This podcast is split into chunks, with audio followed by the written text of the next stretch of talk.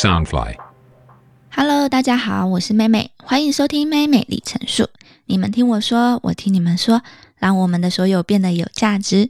本节目由 Soundfly 声音新翅膀监制，全球发行。可以到脸书搜寻 Soundfly 声音新翅膀粉砖，帮忙我们按赞和关注哦。妹妹李成树的粉丝专业也需要你们帮忙，未来粉丝页都会举办小活动。大家如果有想跟我说的话，或者想要跟我分享的故事，欢迎讯息给我。还有记得帮我按赞关注粉丝页哦。你们应该都有听过真心话语大冒险吧？这个常常在聚会中会被拿出来炒热气氛的游戏，或是需要帮忙凑对的助攻小帮手。通常你们会选真心话还是大冒险呢？而你的真心话到底是不是真的真心话呢？关于真心话，我年轻时有一段时间，如果遇到新的朋友。都会很自然的分享我自己的故事，我觉得也没有想这么多。然后，既然故事是事实，也不是编的，也不是骗的，有什么不好说、不好坦白的啊？但其实身边不怀好意的人，其实也是真的蛮多的。我都抱着真诚和真心的想法，结果是没有遇过坏人那样。一旦遇上了挫折，打击就会很大。渐渐的，我开始就会觉得越神秘越好，让人越摸不透、不了解，更是安全的。你不会让人当饭后喝茶话题，产生闲言闲语之外，你也是在保护你自己。所以，真心话有多少人真的是会说出口的？后来，我变得不再是和不熟的人、陌生人说内心话和心里话的对象。然后到严重到连朋友家人都不说了，但我记得有一次看到网络上的红人分享，就正中我的下怀的，而且我非常赞同也深刻的内容是，他说：如果你不好好珍惜跟爱惜每一次的当下，你有想说却说不出口的，只要对方不在了，你将会一辈子觉得惋惜。所以，你真的爱的、想要说出口的，就好好说，不要有后悔。大致上是这样的意思。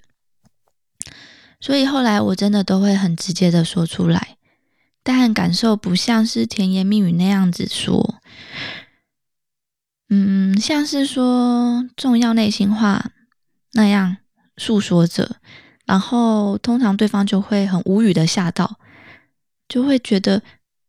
你怎么突然讲这些话？然后就不知道怎么回应我，或是觉得我怎么可以那么容易就亲口的说出来了？有几次我会觉得说是我太直接吗？但我就是想说出来啊，不然我心口会不舒服。所以我不是很在意对方怎么想，毕竟我说来我说出来给你听了，有一点极端的做法，要么不说嘛，要么说嘛，就。这方面的表达，我还真的是很不擅长。而真心话大冒险这一游戏，我第一次玩的时候，时间是不记得了，但我记得我一开始都是选大冒险，因为我觉得要在大家面前，有时候又不是我认识的朋友里面，我要我说出真心话，我还真的会不好意思。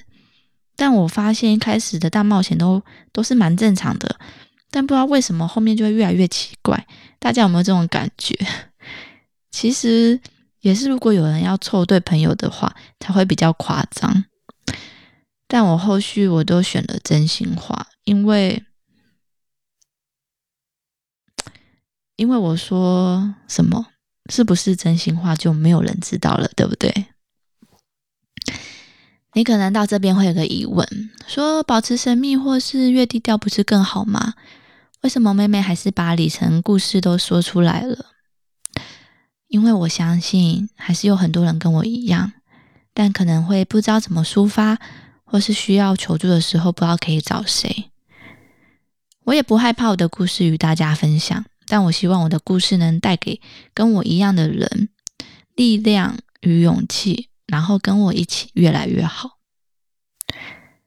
你会发现生活中就像是在玩游戏，你所说、所选择、所做的，就如同真心话语大冒险，跟着你内心想说的，然后害怕，但是你想做，但是你想怎么说呢？你想选，想你想选你想做的，如向往的。如此，你会发觉生活真的很有趣，然后不会再这么枯燥乏味了。为什么有一个刻板印象是单亲妈妈或是未婚妈妈，如果谈恋爱就好像是做错了事情，或是抬不起头，让人家会有蒙羞的感觉，甚至好像没有选择小孩的生父，好像就是有一点罪恶感。我是，可是我是单亲，我是未婚。就算是离了婚又如何？为什么这样的人就没有办法，或是没有资格去谈恋爱，或是拥有更适合你自己的新恋情和新婚姻呢？遇到了不好的、不适合自己的人，你可以选择。任何的选择都有好坏的一面。你可以为了小孩忍受包容全部，你可以为了自己勇敢一次。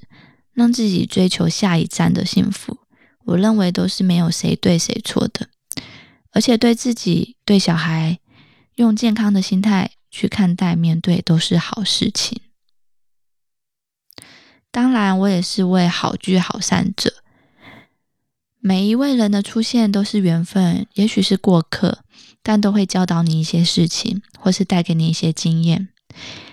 以前一定是无法那么洒脱的，但是经历了这些里程，让我更好，也是要感谢这些人，让我迈向幸福。想分享一个小故事插曲：五六年前，我认识了一位男孩，算是去参加一个课程认识的。起初相处上没有太特别的感觉，但经过课程相处大概四五天的相处，我觉得他是一位很可爱的阳光大男孩。在我心里有一些崇拜，然后有一些好感，留下了算不错的好印象吧。但因为我的旅程离开了台湾，中间有几次我们有回台湾，哎，有几我啦，只有我回台湾嘛。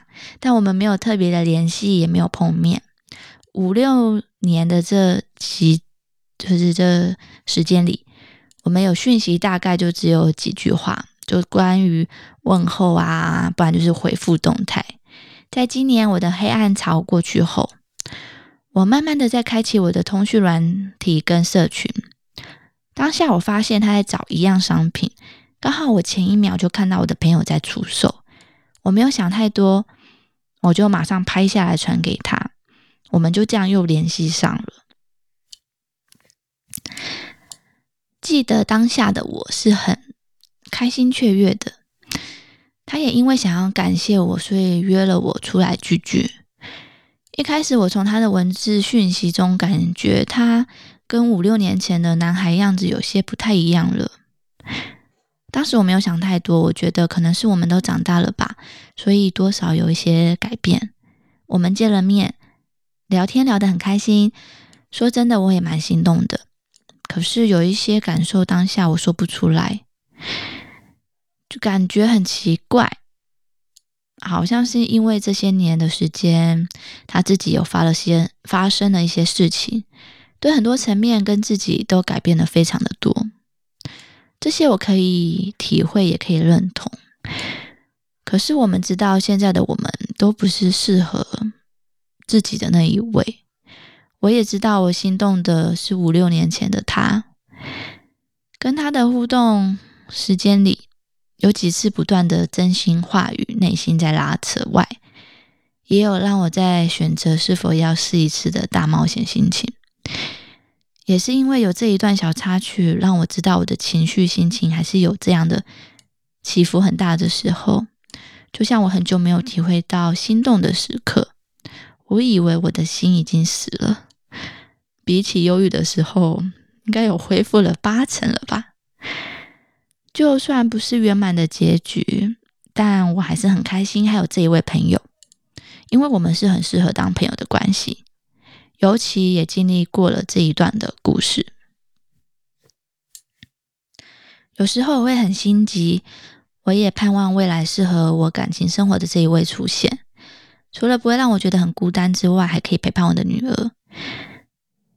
仅可是这些都是急不来的，而且如果太强求感情，不会好的，对任何一方都是伤害。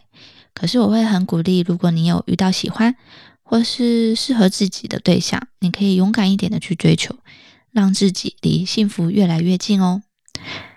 小的时候觉得说谎让人很紧张害怕，长大后才知道真心话才是真的让人紧张的。你们知道吗？其实我一开始。我对 podcast 是有一些排斥，我担心很多，而且我没有相关的经验，我没有勇气，我怕我无法做好和面对我自己，所以第一次我朋友邀约我的时候，我我就默默的逃避。也是突然有一天我转了念，我联系上我朋友，说我想要了解，然后就开启了这条路。还有第一集我录音花了超级久的时间，现在回想起来我都觉得蛮好笑，而且很不好意思，而且非常的不自然。如果你们有记得第一集的我，我们朋友在前期都会给我很多的建议和讨论来帮忙我，让我快速的进步跟改善。我非常感谢 s u n f i 的专业团队，还有我的朋友们。当然，还有让我机会遇到我的支持听众们，这是让我非常感动，也让我感到非常幸福的，而且让我充满动力。谢谢有你们！美美里程数在未来第二季也会呈现不同的企划，内容会变得非常的更丰富精彩，请大家期待喽！上架时间一样不变，在每周三和周日，粉丝页也会有更精彩的活动和预告。如果你还没有追踪暗赞的朋友们，快去帮妹妹支持一下啦！我是妹妹，我们第二季见，拜拜啦！